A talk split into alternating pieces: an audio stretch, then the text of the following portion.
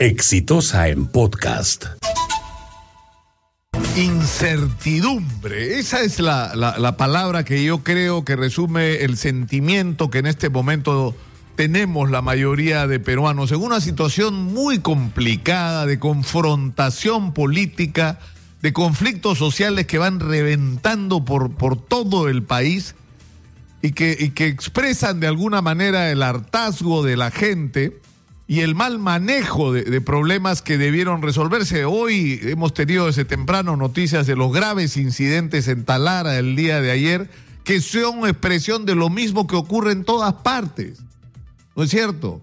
De problemas que no han sido resueltos, de un nivel de ineficiencia de nuestro aparato del Estado que se suma a la molestia que ya arrastra a la gente con respecto a la corrupción. Es decir, vivimos en una situación tan absurda de ser un país enormemente rico y donde la explotación de esos recursos no ha servido para transformar de una manera esperanzadora a la inmensa mayoría de peruanos que siguen padeciendo por no tener acceso a, los servicios más elementales, ¿no?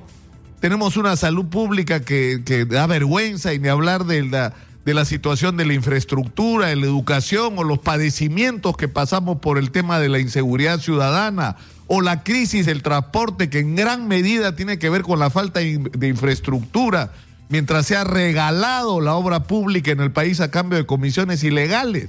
Pero lo peor es que a eso se ha sumado un enorme grado de ineficiencia, de incapacidad. Es decir, tenemos dinero para hacer cosas y las cosas no se hacen.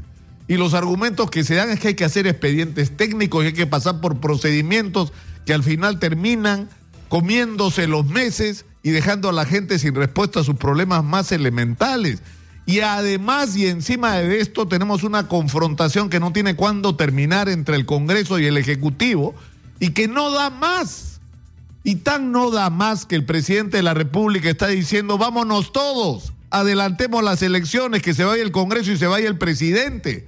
Que es una situación excepcional, lo es. Pero el presidente no es el único que tiene una propuesta. La señora Mercedes Arauz también tiene la suya, aunque no lo dice explícitamente. Ella preferiría, como el APRA y el Fujimorismo, que el señor Vizcarra renuncie, sea vacado, lo que fuera, y que ella asuma la presidencia de la República, siguiendo esta cadena de, de mandos de lo que elegimos el año 2016, y quien gobierne sea ella en una concertación con el Congreso de la República y que esto dure hasta el año 2021. Y hay otra propuesta, porque hay quienes también le hablan a la oreja al presidente Vizcarra, le dicen, presidente, haga cuestión de confianza con el adelanto de elecciones. Y si los congresistas no se quieren ir con usted, entonces sáquelos. Porque se supone que la constitución lo habilita para eso, pero cualquiera de los tres escenarios parece extraordinariamente conflictivo y no, y no somos capaces de ponernos de acuerdo sobre algo tan elemental como darle una salida ordenada a esta crisis. Lo que es cierto es que la actual clase dirigente del país, y acá hablo de todos, ha fracasado en la conducción de los destinos del Perú y que necesitamos una renovación de la clase política. Y que si las elecciones se adelantan para el próximo año, lo más probable es que no tengamos el tiempo suficiente para renovar las direcciones del país de la manera como quisiéramos. Pero lo que es cierto es que esto no da más y acá tenemos que pensar cada uno en la responsabilidad que tiene desde donde esté. ¿Qué puede hacer cada uno de nosotros para ayudar a que este país vaya al destino que debería tener? Que corresponda a lo que tenemos, no solo como recursos naturales, sino como recursos humanos, como lo han mostrado los panamericanos, lo que podemos hacer los peruanos. Y yo creo que en esto los medios de comunicación tenemos una responsabilidad enorme.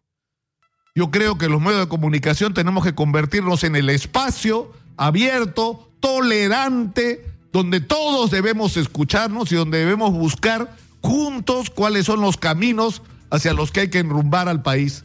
Porque yo no pierdo la esperanza, yo soy optimista, yo creo que el Perú es un país lleno de posibilidades, lo hemos repetido hasta el cansancio. Ya quisiera Corea tener la décima parte de lo que tenemos nosotros en recursos lo que hubieran hecho ellos con lo que nosotros tenemos. Bueno, nosotros también lo podemos hacer. Podemos hacer con el Perú lo que se ha hecho en los Panamericanos. Y estoy seguro de no estar equivocado. Este fue un podcast de Exitosa.